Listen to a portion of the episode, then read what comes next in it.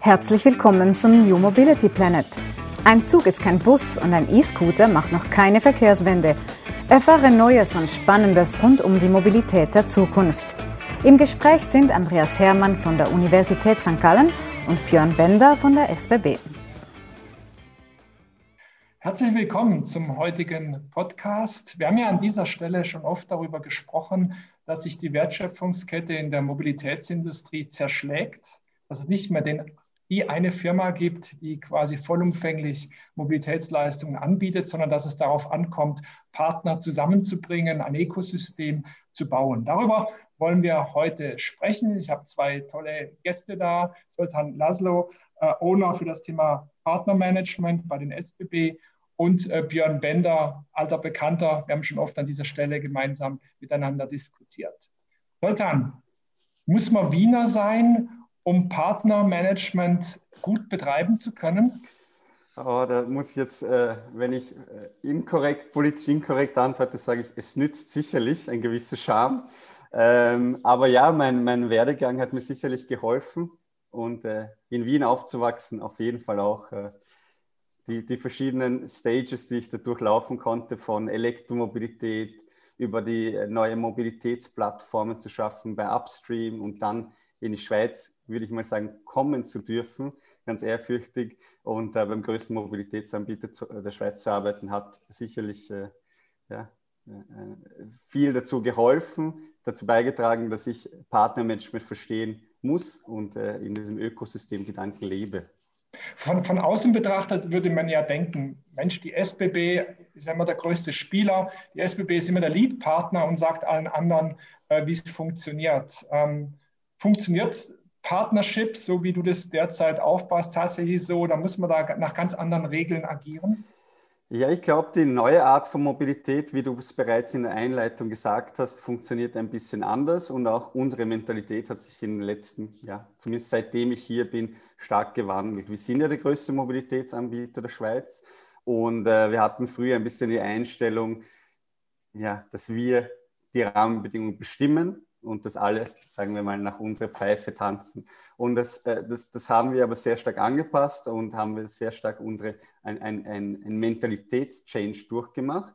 Und jetzt versuchen wir eigentlich immer, nicht versuchen wir jetzt, arbeiten wir immer auf Augenhöhe und schauen, dass wir eine Win-Win-Situation für alle schaffen, weil zu guter Letzt ähm, ist ja unser Ziel, dass die Leute, also uns aus, aus SBB-Sicht, dass die dass die Leute weniger mit dem eigenen privaten Pkw fahren und dazu braucht es ein Ökosystem. Das Ökosystem kann nur dann leben, ja, wenn alle genug zum Leben haben. Und das ist jetzt eigentlich unser, unser, unser jetziger Ansatz, der eigentlich, den wir sehr, sehr äh, erfolgreich in den letzten zwei, drei Jahren kultivieren im neuen Mobilitätsbereich.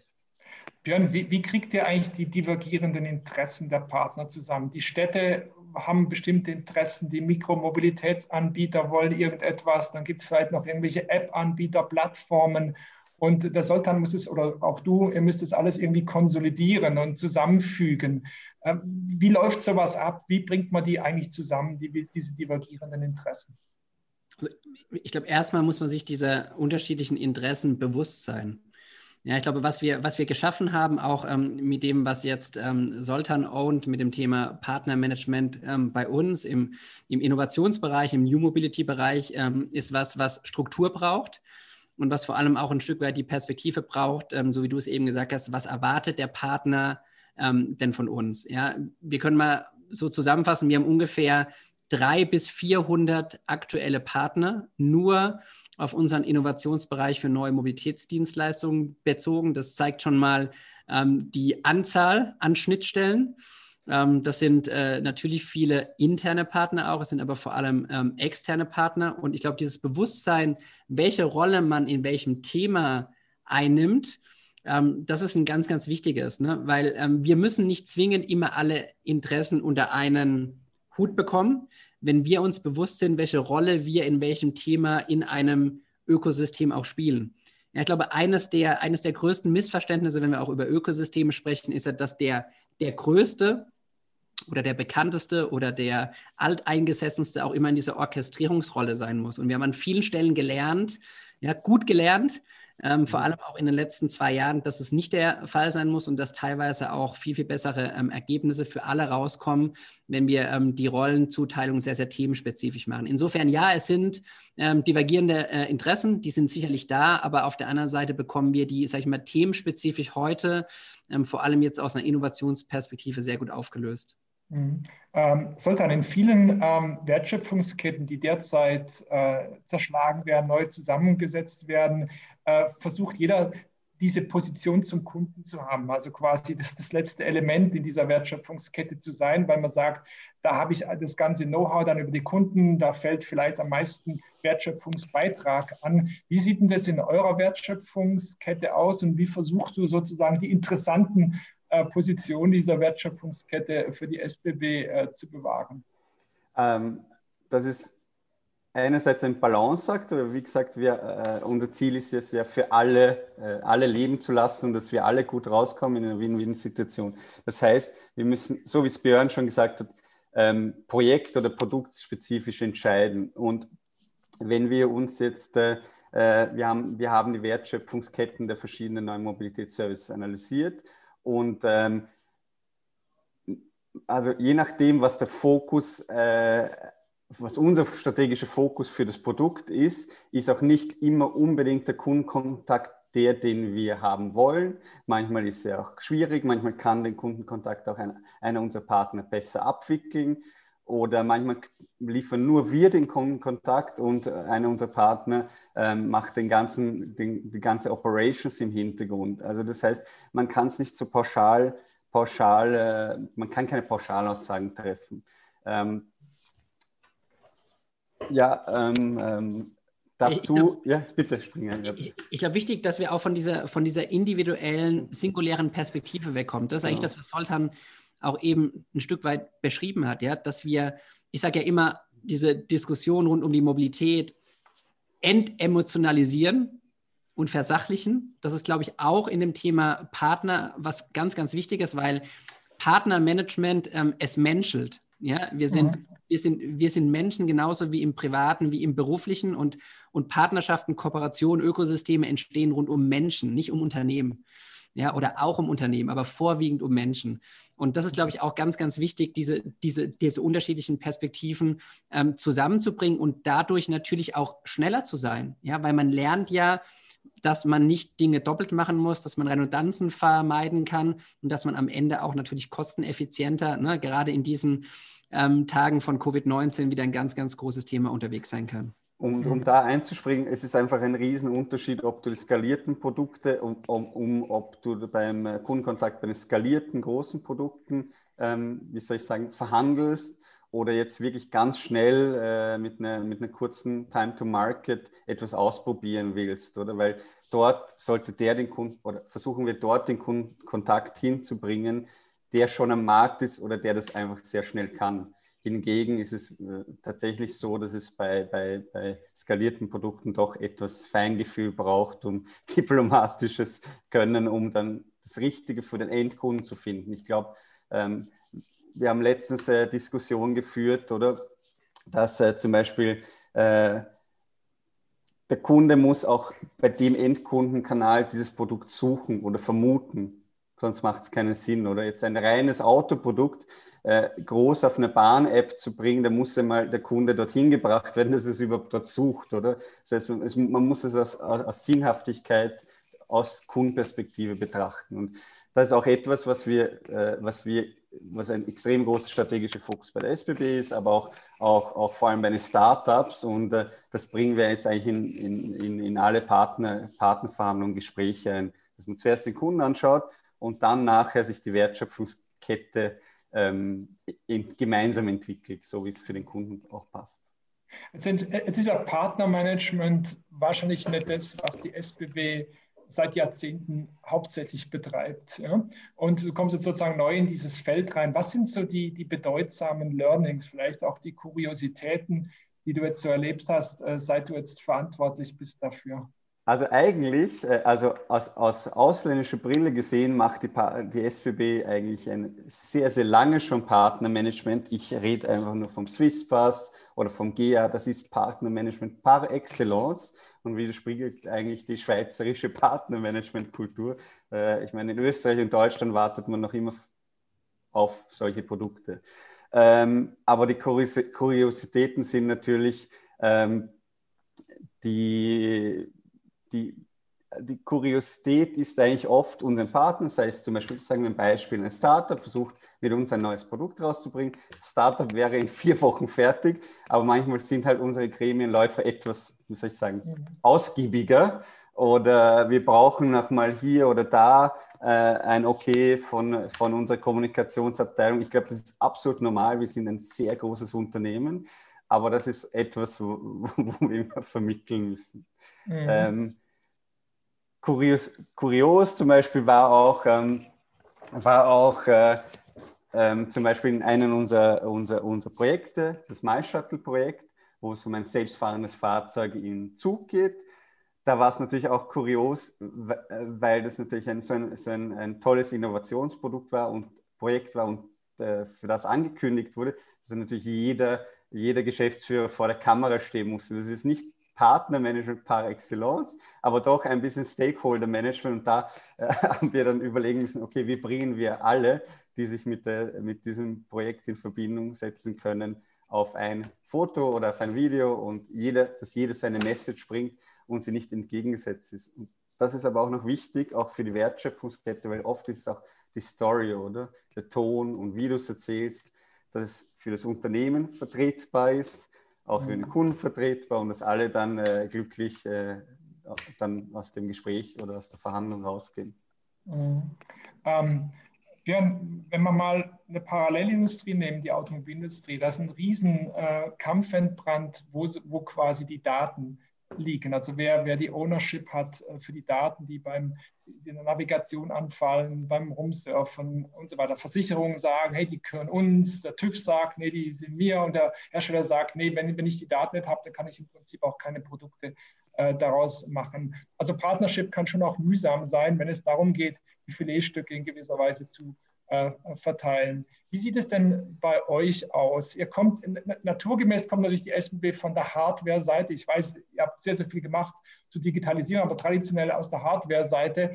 Ähm, wie, wie, läuft es mit dieser ganzen Datenkompetenz äh, in dieser neuen Wertschöpfungskette? Legt ihr da Wert drauf? Habt ihr die?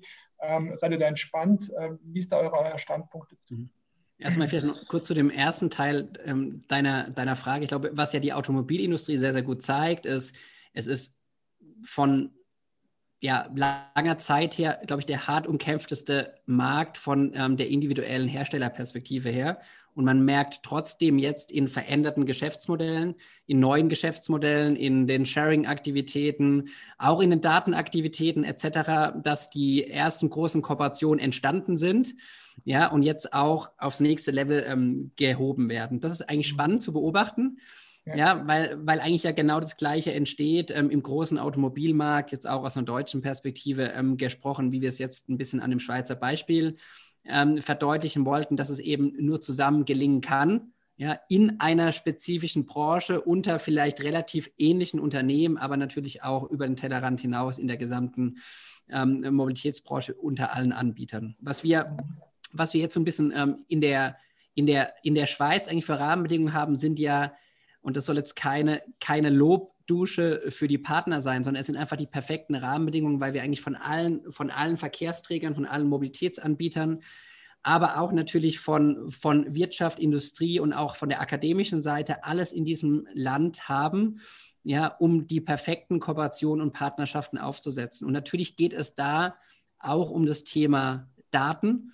Ja, und, und, und Soltan hat eben das Beispiel ähm, Generalabonnement oder Swisspass genommen. Ich mhm. glaube, wir wissen heute genau in diesen Produkten ähm, heruntergebrochen natürlich noch viel zu wenig ja, über unsere Kunden. Und auf der anderen Seite wissen wir doch sehr, sehr viel und können auch Daten ähm, innerhalb der Mobilitätsbranche natürlich datenschutzkonform und, und, und nutzerbasiert auch so nutzen, dass wir Themen weiterentwickeln können. Aber mir, mir ist es das Thema sagen wir, Schweiz als, als, als Ökosystem für wirklich gute Partnerschaften ein ganz, ganz großes Anliegen. Ja? Ich glaube, wir wurden jetzt diese Woche oder letzte Woche ähm, wieder so ein Stück weit als, als, als Start-up-Land äh, äh, Nummer eins gewählt, habe ich zumindest mal der Presse entnommen. Ja, das heißt, die Rahmenbedingungen sind nicht so schlecht.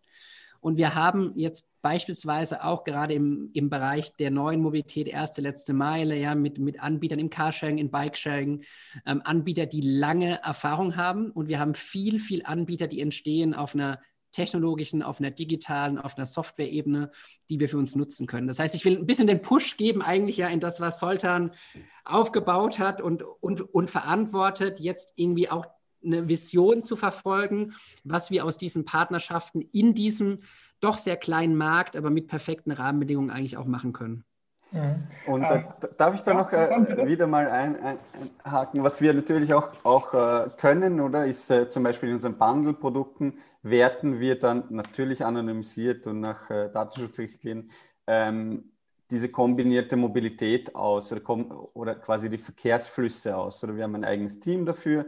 Und äh, das bringt aber auch den renommierten Anbietern zusätzliche Erkenntnisse und können ihr Angebot so anpassen. Oder weil wir wir dann auf ganz spezifische ähm, Dinge schauen, die sie, die ein bisschen außerhalb ihre, ihres Blickfelds liegt. Das heißt, äh, die Partnerschaft mit uns hat jetzt nicht unbedingt die, nicht nur den Vorteil, dass sie eine große Reichweite bringt oder dass die Namen bekannt werden und meine, alles, was mit uns passiert, landet sowieso in der Zeitung.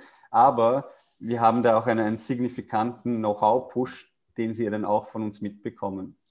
Und das ist, eh, das ist oftmals, was jetzt nicht unbedingt äh, erwartet wird, aber das ist das, was wir dann auch einbringen, wo sich die Partner eben freuen und sagen, wow, das ist schön, es ist schön, dass ihr das auch noch gesehen habt, weil das wäre uns durch die Lappen gegangen. Das ist öfter schon mal passiert. Mhm. Ähm, ist Partnering aus SBB-Perspektive, ist vielleicht eine Frage an euch beide, nicht, nicht auch ein sehr, sehr hohes Risiko, weil wenn irgendwas nicht klappt, dann könnte es im Prinzip immer irgendwie auf die SBB zurückfallen, weil vielleicht die anderen gar nicht so wahrgenommen werden als Partner in diesen äh, Netzwerken und diesen Ökosystemen drin, weil sie klein sind, weil sie unbedeutend sind, weil man sie nicht kennt. Die SBB kennt jeder hier äh, in der Schweiz.